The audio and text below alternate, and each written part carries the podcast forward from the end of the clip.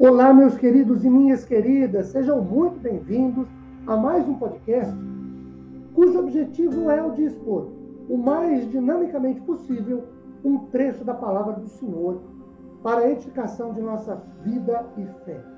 Meu nome é Ricardo Bresciani, eu sou pastor da Igreja Presbiteriana Filadélfia de Araraquara, situada na Avenida Doutor Leite de Moraes, 521 na Vila Xavier.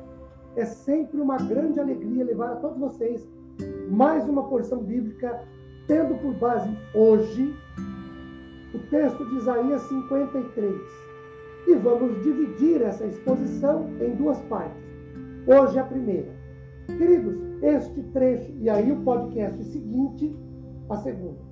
Este trecho de Isaías narra profeticamente aspectos da vida e ministério de Jesus, messiânicos de Jesus, que Jesus os vivenciaria mais ou menos 700 anos depois de profetizados.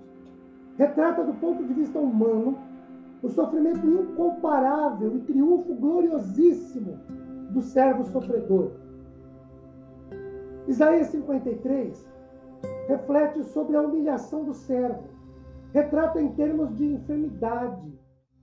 A reação natural a esses sofrimentos é desviar o olhar e afastar-se de quem sofre, como o verso 2 nos diz. Mas, mais do que isso, era comum no mundo antigo Israel rejeitar e desprezar pessoas em sofrimento profundo, porque isto era visto como um sinal de, ser, de sinal certo de desagrado de Deus. Isaías 53, nesse trecho, o servo sofredor, o Messias, é desprezado e rejeitado, verso 3. É ferido e machucado, verso 5. É desfigurado. Conheceria a tristeza e a dor no coração. Qual o motivo do sofrimento do Messias, esse servo sofredor? Sua vida não podia ser. Ele era isento de culpas. Já não faltava apenas ele só falava a verdade. Verso 9. Ainda assim, o servo seria levado à prisão e à morte pelos nossos pecados. Versos 6 a 11. Podemos dizer que, acima de tudo, Isaías queria imprimir dois tipos de contrastes na vida de seus leitores. Primeiro, o contraste entre o sofrimento profundo e o triunfo resultante. Segundo, o contraste entre atitudes adotadas em relação ao servo antes da sua glorificação e as adotadas subsequentemente, ou a atenção dos leitores. É Isaías 53, 10, dirigida em parte para a figura central e em parte para os atingidos pelo seu ministério. Quando nós lemos a palavra renovo no verso 2, a ideia é a de um broto que surge do caule ou da raiz de uma planta. A raiz de uma terra seca sugere a rejeição de Cristo por parte de Israel. Quando lemos no mesmo verso 2 que ele não tinha parecer nem formosura, isso indica que o servo não tinha aparência que o fizesse destacar-se ou não tinha majestade e resplendor.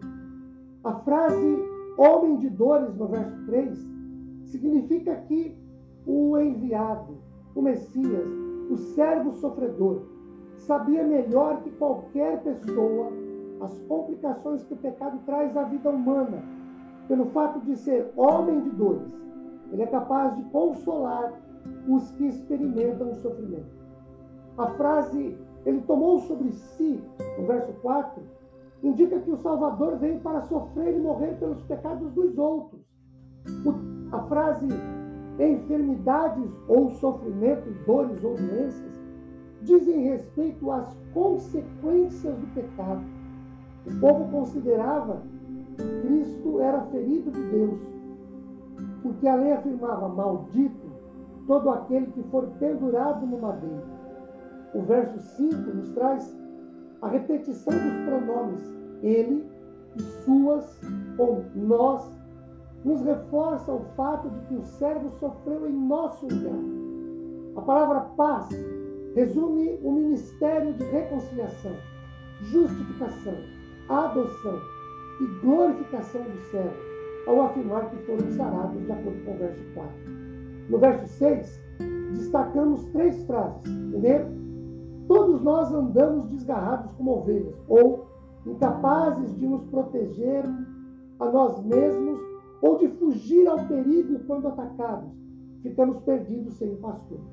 A outra frase, cada um se desvia, desviava pelo seu caminho, indica que cada um de nós preferia o seu próprio caminho e não o de Deus. Esta é a essência do pecado, desviar-se. E a frase fez cair sobre ele, literalmente, fez repousar sobre ele, ou melhor ainda, fez encontrar-se com ele. As nossas transgressões deveriam encontrar o Messias e matá-lo como se fosse ele o culpado por nós. Essa é a primeira parte deste podcast. No próximo, concluiremos. Queridos, observemos que o remédio para o pecado deveria ter uma aplicação universal, nós todos, tão ampla quanto a necessidade de nós todos. Que Deus nos abençoe com sua paz, com seu conforto. Amém.